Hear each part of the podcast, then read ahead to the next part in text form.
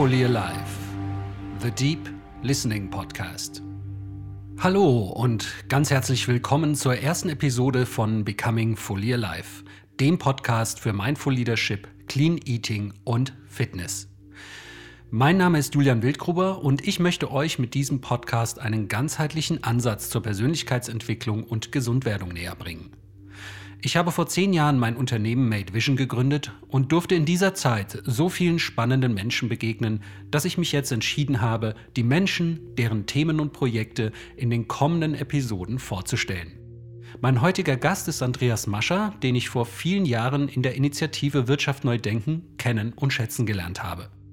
Uns verbindet das freie Denken, die Bewusstseinsforschung und der Berliner Künstler und Philosoph Balawat den wir witzigerweise unabhängig voneinander kennengelernt haben und dessen Bücher Andreas in seinem Verlag herausgibt. Wenn ich dich, lieber Andreas, irgendwo vorstelle, dann sage ich immer, du bist einer der spannendsten Denker und Gesprächspartner, die ich in meinem Bekannten- und Freundeskreis habe. Und es freut mich jetzt außerordentlich, dass du sofort bereit warst, als erster Gast zu mir in den Podcast zu kommen. Ganz herzlich willkommen. Vielleicht noch zum Hintergrund von Andreas. Andreas ist integraler Managementberater, Coach, Verleger und Bewusstseinsforscher und ganz nebenbei leidenschaftlicher Tänzer. Du hast dich viele Jahre mit der sinnorientierten Führung beschäftigt, unter anderem auf der Basis der Arbeit von Walter Böckmann, einem Schüler von Viktor Frankl, dessen Bücher und Lebenswerk du ebenfalls in deinem Verlag herausgibst. Aktuell bist du in Bad Schandau in der sächsischen Schweiz tätig und entwickelst dort ein großes Projekt mit dem Titel World Life Center. Das soll jetzt, Andreas, auch der Einstieg sein in unser Gespräch. Äh, an was arbeitest du dort? Ich weiß, dass diese Arbeit ein absolutes Herzensprojekt ist von dir. Ja, Vielen Dank, Julian. Also ich denke, dass gerade das World Life Center auch zu der Überschrift Fully Alive sehr gut passt, weil es wirklich darum geht, das Leben, das gesunde Leben, das gute Leben, wie es die Griechen nannten, dort nicht nur auszustellen und zu zeigen, sondern auch dort einen Ort zu schaffen, wo das erfahrbar und lebbar wird. Und zwar sowohl museumspädagogisch, ästhetisch, künstlerisch in Form einer Ausstellung, als auch in Form der Möglichkeit, diese verschiedenen Traditionen kennenzulernen, auch verschiedene Kuren, Anwendungen zu machen, um das sozusagen nicht erstmal nur museumspädagogisch intellektuell, sondern auch wirklich erfahrungsmäßig kennenzulernen.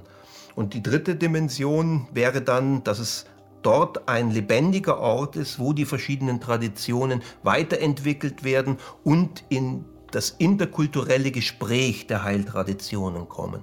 Das wäre dann die, die, die, die tiefste Ebene. Das ist jetzt ein ganz wundervoller und passender Einstieg, Andreas, denn wir wollen in diesem Podcast auch in die Tiefe gehen. Ich weiß, dass du dich aus eigenem Interesse heraus mit unglaublich vielen Themen auseinandergesetzt hast, sei es in der Wissenschaft und Forschung, Wirtschaft, aber auch mit geistigen, philosophischen oder kulturellen Thematiken.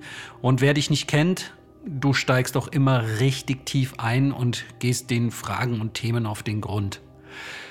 Ähm, warum ist das World Life Center, bei dem es vor allem um den interkulturellen Austausch zwischen den Heiltraditionen der Welt geht, für dich zu so einem relevanten Projekt geworden? Ja, meines Erachtens nach ist Gesundheit und Medizin der intelligenteste Ansatz, sich auch diesen geistigen Themen zuzuwenden und gleichzeitig die körperliche Dimension mit einzubeziehen. Die großen Heiltraditionen, sei es jetzt ein Ayurveda oder eine chinesische Medizin oder auch die, die, die Kneipmedizin, auf die wir vielleicht noch zu sprechen kommen, haben alle einen Bezug nicht nur auf den Körper, sondern auch auf die geistige Dimension des Menschen. Das heißt, in gewisser Hinsicht ist dieses Thema prädestiniert, auch praktisch für den Menschen, nicht nur philosophisch abstrakt, sondern für seine Gesundheitserhaltung Angebote und Perspektiven aufzuzeigen.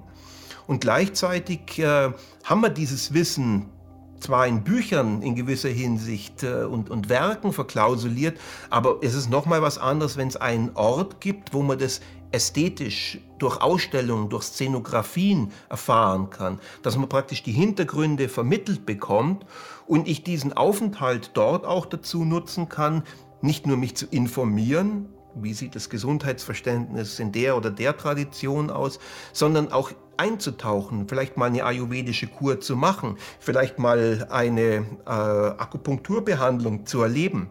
Also mit anderen Worten, die Verbindung von geistiger Dimension, die auch vom philosophischen bis hin zum konkreten materiell-organischen alles mit beinhaltet und das aus einer Weltperspektive. Und das ist natürlich äh, ein super spannender Ansatz, wo meine Interessen und Forschungsfelder seit Jahrzehnten eigentlich kulminieren und zusammenkommen.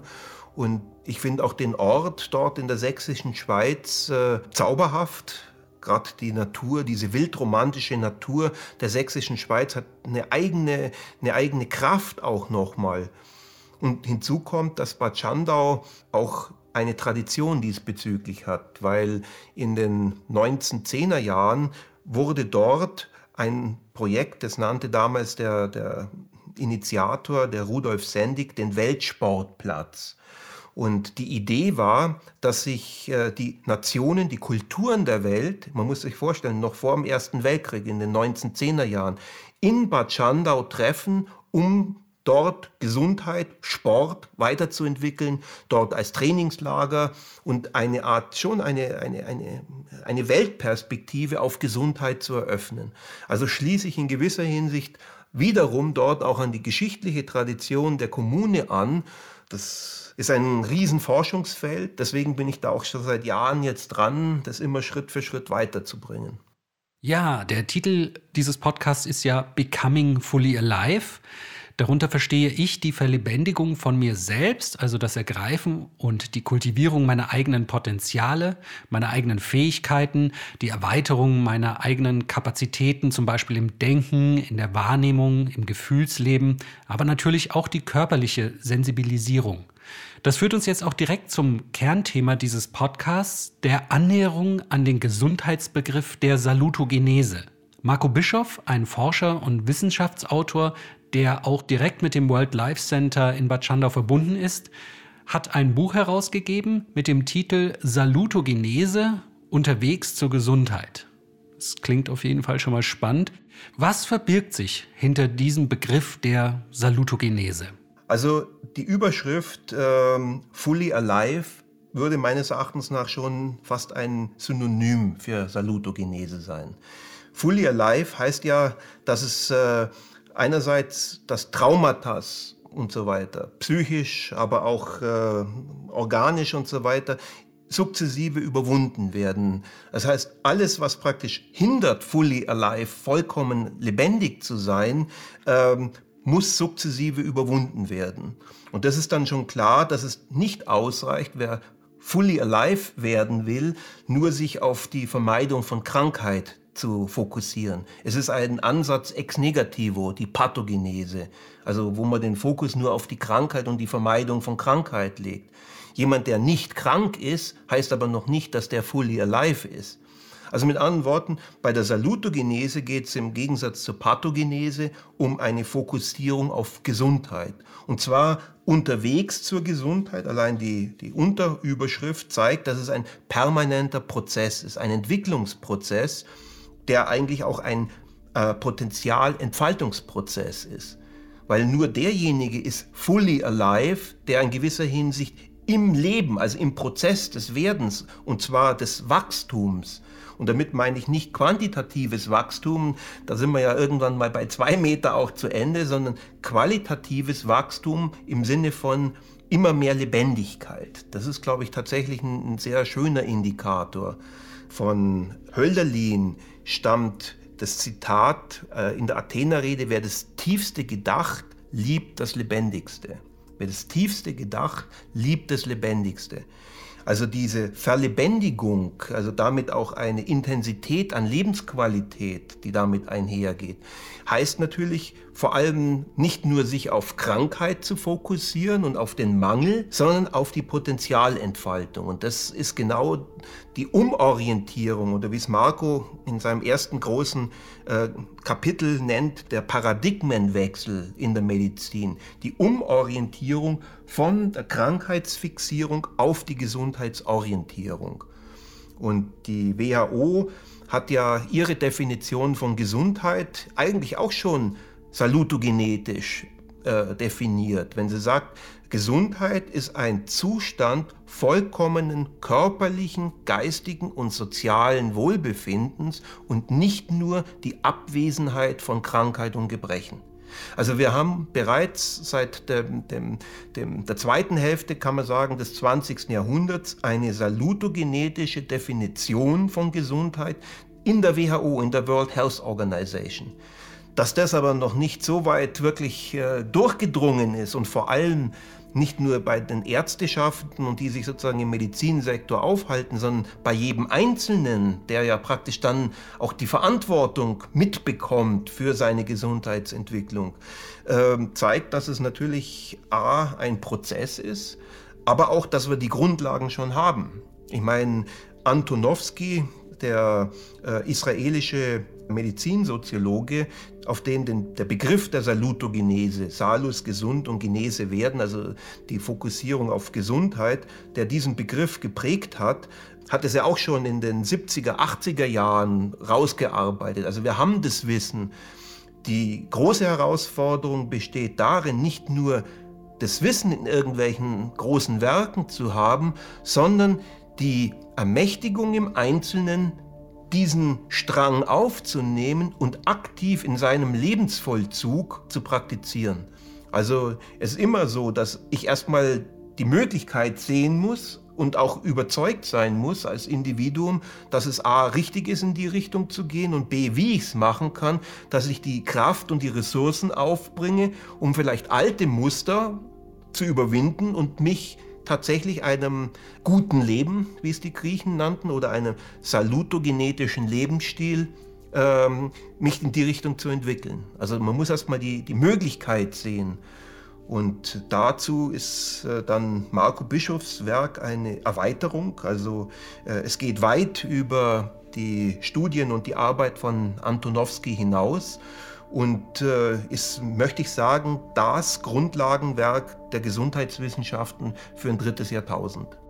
Lass uns doch noch mal etwas weiter auf Marco Bischof eingehen.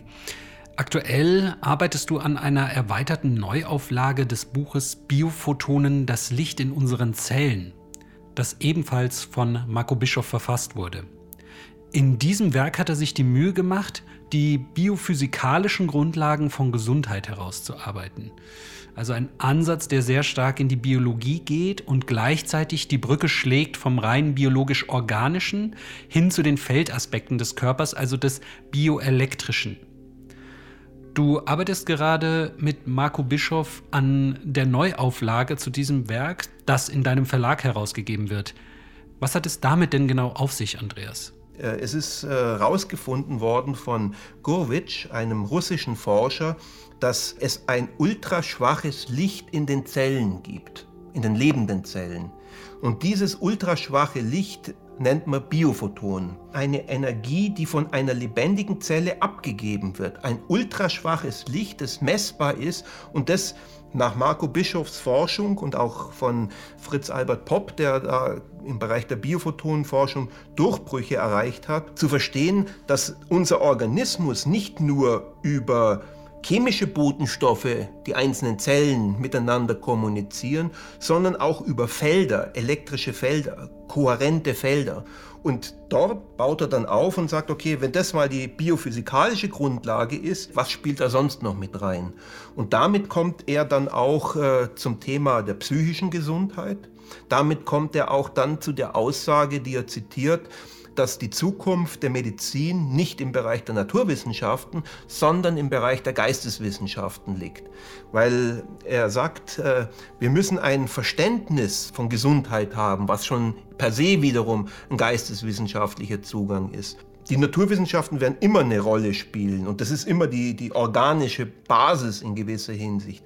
Aber die Fragen von, was ist überhaupt der Mensch, also die anthropologische Frage, ist eine geisteswissenschaftliche Frage. Also diese Sinndimension des Menschen, aus der dann wiederum eine ganzheitliche Gesundheit erwachsen kann. Wenn ich hier noch einmal kurz einhaken darf, die Sinnfrage scheint mir ein ganz zentrales Thema zu sein im Kontext von Gesundheit oder dem Gefühl von Lebendigkeit.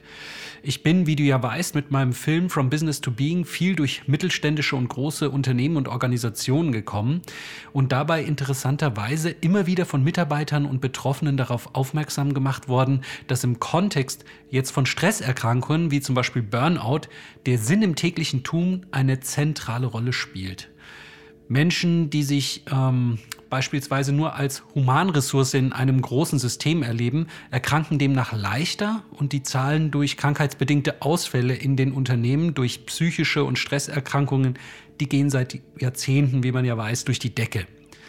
Wie kann man die Salutogenese in diesem Kontext einordnen und verstehen, beziehungsweise welche Rolle spielt denn der Sinn eigentlich?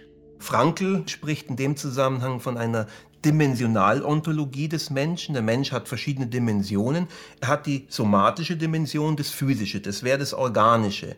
Und da kommen wir noch dazu, das sind die klassischen Sachen der Naturheilkunde, Bewegung, Ernährung und so weiter, sind ganz konkrete Zugänge dafür, um die somatische Dimension nicht nur gesund zu halten, sondern die Gesundheit zu fördern.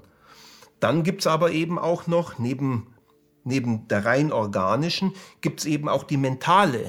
Der Mensch, da sind wir wieder bei Frankl, braucht eine Perspektive.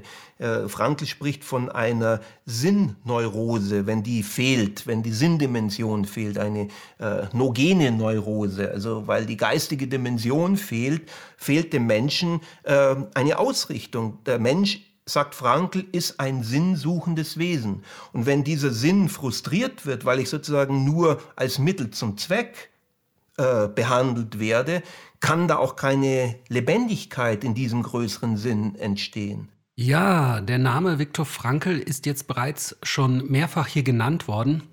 Um Frankl für unsere Zuhörer noch ganz kurz einzuordnen, also Frankl ist Holocaust-Überlebender. Als Juden wurden er und seine Eltern in das Ghetto Theresienstadt deportiert. Frankls Vater verstarb dort auch und seine Mutter, die wurde in der Gaskammer von Auschwitz ermordet, ebenso wie sein Bruder Walter.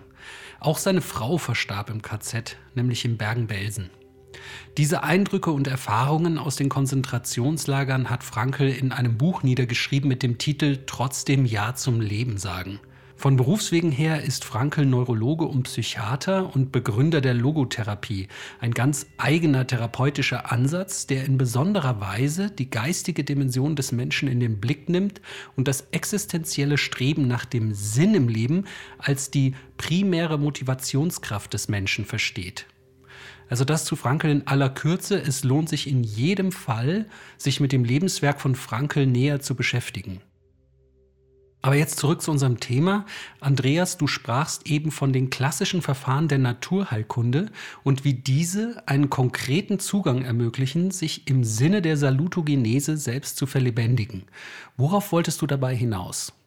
Wenn wir bei, beim Organischen anfangen, dann sind da die Zugänge der klassischen Naturheilkunde mit äh, äh Kneipp zum Beispiel, die fünf Säulen oder vier Säulen, die sich dann ganz konkret um den Organismus drehen. Das ist Ernährung, Bewegung, Phyto, also Pflanzen, und zwar eben im Sinne Heilpflanzen, die man einnimmt, aber auch die Natur ist sozusagen die Phytowelt, die Terpene, beim, wenn man im Wald ist, hat eine therapeutische Wirkung.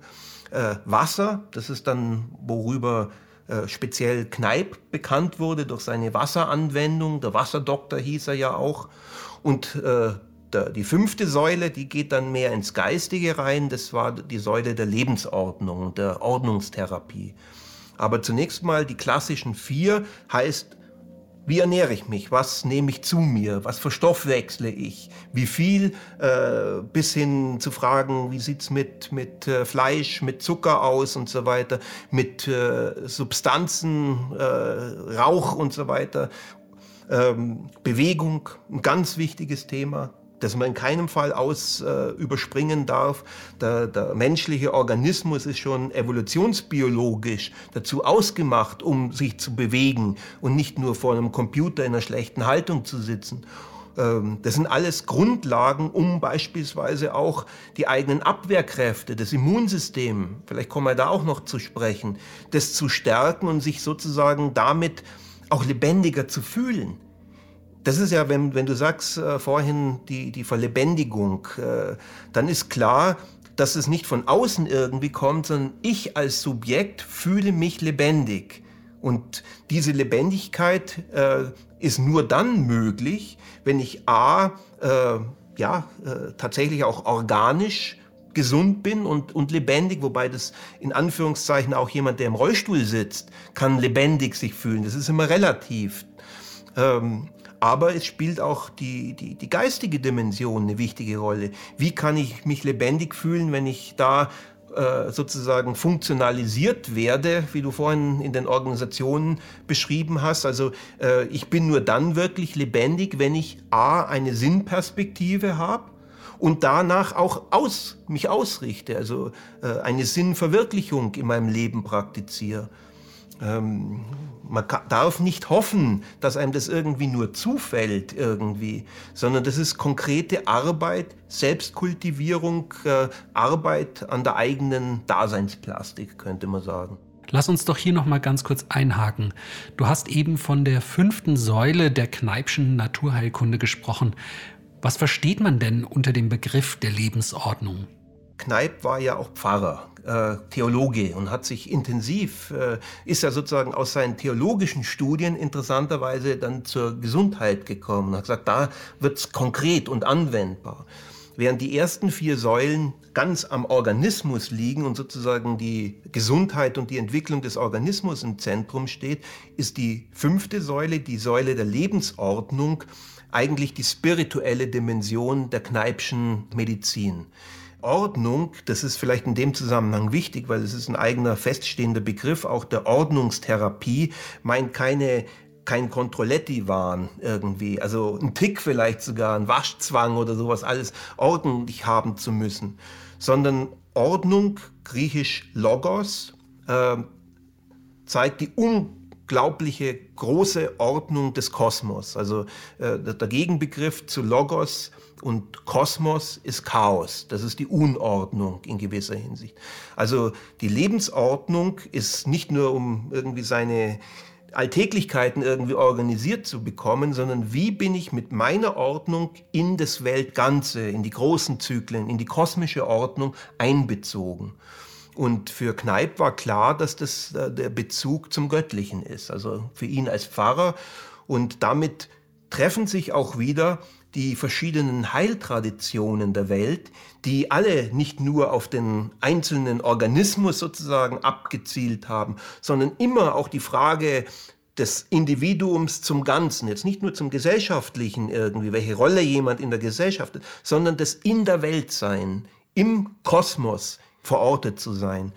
Also das ist natürlich eine hohe Herausforderung, aber das Verständnis einer umfassenden Lebendigkeit kommt ohne diese spirituelle Dimension letztlich nicht aus. Und das ist natürlich vor allem eine geistige Herausforderung, weil da reicht es nicht einfach nur zu schauen, dass ich mich gut ernähre und so weiter oder dass ich genügend Bewegung habe, sondern es ist wiederum die Sinnfrage. Logos. Logos heißt im Griechischen sowohl Ordnung, also im Sinne einer Ordnungstherapie, als auch Sinn. Deswegen hat Frankl seine Therapie die Logotherapie genannt, weil diese Sinnfrage zentral ist, dass der Mensch eigentlich gesund sein im umfassenden Sinn kann, dass er wirklich lebendig wird, weil er mit einem lebendigen Prinzip in Kontakt ist. Super spannend. Lieber Andreas, wenn sich unsere Zuhörer jetzt inspiriert fühlen und sich vielleicht auch auf den Weg zu einem ganzheitlich gesunden und sinnorientierten Lebenswandel machen wollen, im, im Sinne einer Salutogenese, welche Fragen sollte sich der Zuhörer dann stellen? In jedem Fall ist das Erste ein Erkennen der Möglichkeiten und diesen Willensakt, diesen Weg zu beschreiten weil der Wille, der notwendig ist, aus den alten Mustern rauszukommen und praktisch was Neues zu machen, eine Änderung zu vollziehen, der muss ja irgendwo herkommen. Und Wille wird vor allem durch Sinnerkenntnis gespeist. Die Salutogenese arbeitet nicht mit Angst, mit Druck, sondern mit Zug, mit Sinn. Und die Sinnperspektive heißt, mehr Lebendigkeit, eine höhere Lebensqualität, für die sich lohnt für ein Individuum, die Energie einzusetzen, um sich das zu erschließen. Die, das Leben als Kunstwerk, als Gesamtkunstwerk zu verstehen, das es zu entwickeln gilt. Ja, und die Perspektive ist einfach eine, eine höhere Lebensqualität, was ja subjektiv jeder will. Verstehst du, was ich meine? Ähm, wir sind ja als embodied minds, als inkarnierte Wesen, nicht nur in der Welt, sondern auch in dieser Physis anwesend, in diesem Körper. Und die Frage ist, wie fühle ich mich da drin? nehme ich das hin, dass ich da irgendwo da drin bin und muss mit dem ja irgendwo umgehen. Aber am besten lade ich mich schon bald irgendwo auf eine Festplatte hoch, weil ich mit dieser äh, leiblichen Dimension gar nichts zu tun haben will. Oder habe ich verstanden, dass wir der Leib sind. Wenn Nietzsche im Zarathustra von der großen Vernunft des Leibes spricht, also sozusagen von einer reinen abstrakten Mentalität sozusagen Abstand nimmt und sagt, nein, wir sind als verkörperte Wesen hier. Lebendigkeit, wo soll Lebendigkeit empfunden werden, wenn nicht leibhaftig? Und das heißt natürlich, ähm, daran zu arbeiten, an der Sensibilität des Leibes, um zu spüren, wo fangen beispielsweise Probleme an, wo kommt eine Erkältung ran, wenn ich das Gespür habe, dann äh, kann ich am richtigen Punkt das sozusagen auch noch zurückdrängen und die Krankheit abweisen. Habe ich da kein eigenes Sensorium, wie es mir geht, dann wäre ich einfach befallen, dann läuft es wie ein Automatismus ab. Bis hin zur Feinspürigkeit, äh, der Berührungsfähigkeit von äh, Dingen, nicht nur abstrakt, was man berühren kann, sondern ganz konkret. Wie sensibel bin ich, wie feinfühlig, wie lebendig bin ich in diesem Organismus, der mein Leib ist. So ganz eine wichtige Unterscheidung ist die zwischen dem objektiven Körper, den ich habe, den ich auch hinter mir lassen kann, der in gewisser Hinsicht reparaturbedürftig ist und so weiter, und dem Leib, der ich bin. Die Leibhaftigkeit, der beseelte Leib, die Anwesenheit also es ist komplett klar, ähm, dass eine Lebendigkeit ohne die Kultivierung, die Selbstkultivierung nie funktionieren kann. Wie soll es auch gehen? Ich kann noch so viele elektronische Devices haben, die meinen Herzschlag misst, die sozusagen, was weiß ich, meine Hirnfrequenzen misst, die, die meinen Hautwiderstand misst äh, und mir die Daten zurückgibt als äh, Teil einer Telemedizin, sozusagen eine permanente digitale Komplettüberwachung meines Organismus. Das sind aber trotzdem objektive Daten. Die Frage ist, wie subjektiv spüre ich das? Wie subjektiv spüre ich das? Und das ist natürlich die Frage der Lebensqualität. Ich kann noch so viele Daten von irgendwelchen Systemen, die mich messen, vermessen, abhorchen und so weiter zurückbekommen, kann aber tot unglücklich sein, kann aber äh, depressiv und, und, und, und schwach mich fühlen. Also es ist immer die erste Personenperspektive, um die es geht, wenn es um Gesundheit geht und Lebendigkeit. Ich mache es mal noch konkret am Thema zum Beispiel Bewegung und Tanz, weil das für mich mein wichtigstes Forschungsfeld der, der letzten Jahrzehnte, kann man sagen, ist. Ähm, Im Normalfall bewegen wir uns funktional von A nach B und so weiter. Das heißt, ich muss einen Raum schaffen, wo ich dieses Spielerische, dieses Tänzerische auch ausleben kann. Das ist schon mal das allererste. Einen Raum, in dem ich nicht gestört werde, vielleicht auch noch die Musik dazu aussuchen und so weiter. Und dann vollziehe ich ja in der bewussten Bewegung, das ist keine funktionale Bewegung mehr, indem ich mich bewege in gewisser Hinsicht, jede Bewegung ist schon ein, ein, ein Willensakt, der, der meinen Apparat hier, meinen leiblichen Apparat hier bewegt. Also äh, jegliche Dehnung der, der, der Bänder, der, der Sehnen, jede Aufrichtung, Aufrichtung meines, meines Bewegungsapparates, jede Vertikalität, die ich in gewisser Hinsicht im Tanz vollziehe, ist ja konkreter Vollzug. Ich mache es ja dann. Das heißt, es ist eine geistige Übung, die gleichzeitig aber leiblich vollzogen wird. Und damit kann ich natürlich, indem ich dann auch noch sage, ach ja, jetzt bin ich erst so richtig, spüre ich meinen Körper im Tanzen, kann ich auch spüren, wo sind Verspannungen. Spüre ich es nicht, dann weiß ich es nicht. Oder irgendwann kommt es mal, weil ich auf einmal da dann eine Entzündung bekomme. Aber wenn ich sozusagen schon in den, wie sagt Lautze so schön, im, im Tao de King wirke auf das hin, was noch nicht da ist. Eine leichte Verspannung in den Schultern beispielsweise, die ich im Normalfall, wenn ich irgendwie vor dem Computer sitze, nicht spüre.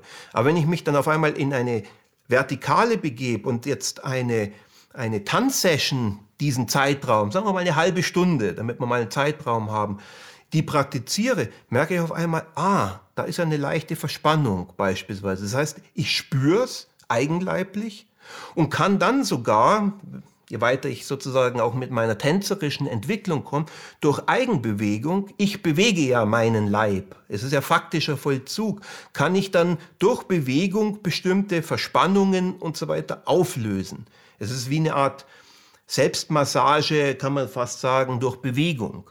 Spielerischer spielerisch. Das kommt auch mit dazu. Es ist nicht äh, wie in einem Fitnessstudio, wo ich sozusagen eingebunden bin in ein Gerät und mir irgendwelche Muskeln antrainiere durch repetitive Bewegungen, weil ich unbedingt dicke Muckis haben will, sondern ich bin leiblich in Raum und Zeit, habe mir einen, einen Rahmen geschaffen, wo ich sozusagen auch nichts anderes machen muss oder funktional. Das ist dann so eine Sadhana, würde man im, im Indischen, im Sanskrit, eine Übungspraxis, in der ich nur das mache und da die Aufmerksamkeit drauf richte und mir das sukzessive erschließe, eine höhere Sensibilität, aber dann auch gleichzeitig eine selbsttherapeutische Fähigkeit, mit Problemen, Hindernissen, Verspannungen umzugehen. Und das kann ich aus Jahrzehnten jetzt der Praxis sagen, ist ein permanenter Prozess der, der, der, der Selbstentfaltung, der dann auch äh, geistige Ebenen mit beinhaltet, Kreativität und so weiter. Und das kann jeder jeden Zeitpunkt machen, weil er hat sich sein, sein Instrument ja immer mit dabei. Das Einzige, was notwendig ist, ist die Entscheidung und diese, dieses Minimum an Organisation, also an Selbstmanagement und Selbstführung, solch, solche Räume zu schaffen, wo es dann sich ereignen kann. Also sich die Zeit zu nehmen und einzuplanen. Und das sind wiederum Akte der Freiheit. Also so kann es ganz konkret funktionieren. Und das ist jetzt nur das Beispiel der Bewegung. Beim, bei der Ernährung ist es das Gleiche. Sich informieren und dann es aktiv vollziehen.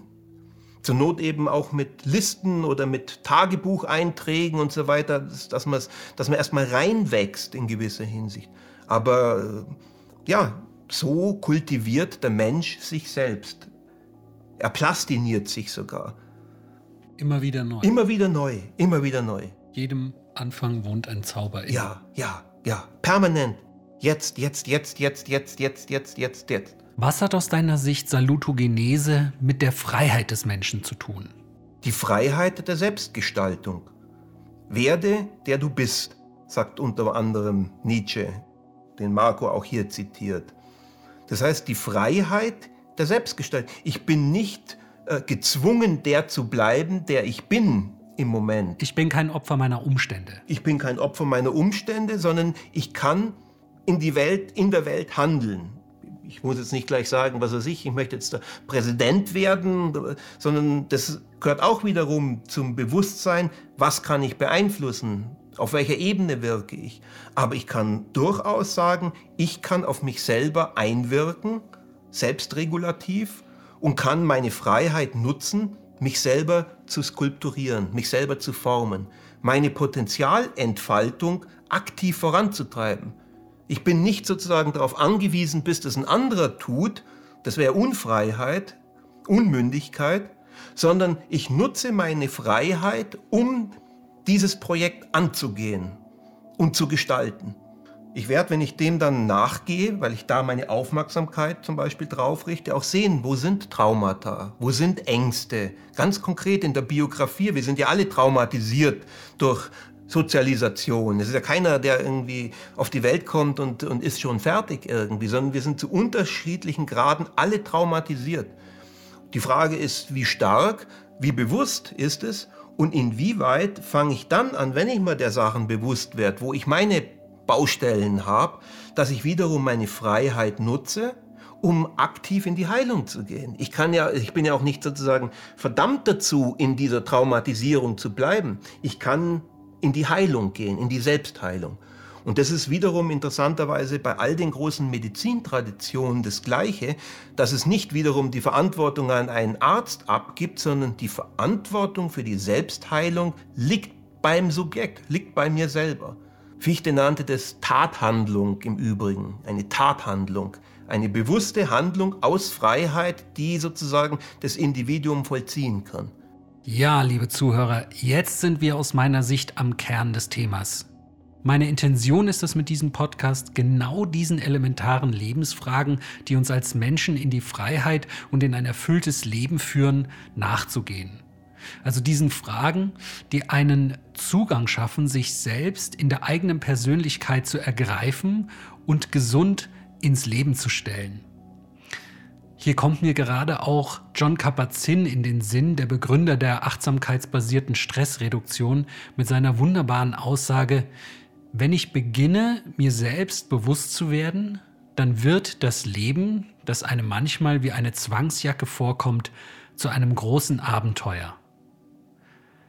Andreas, ich würde gerne noch auf eine andere Fragestellung zu sprechen kommen. Viele kennen das Gefühl der vollen Lebendigkeit, wenn sie im Flow sind oder einen Flow-Zustand zum Beispiel bei der Arbeit oder im Sport erleben.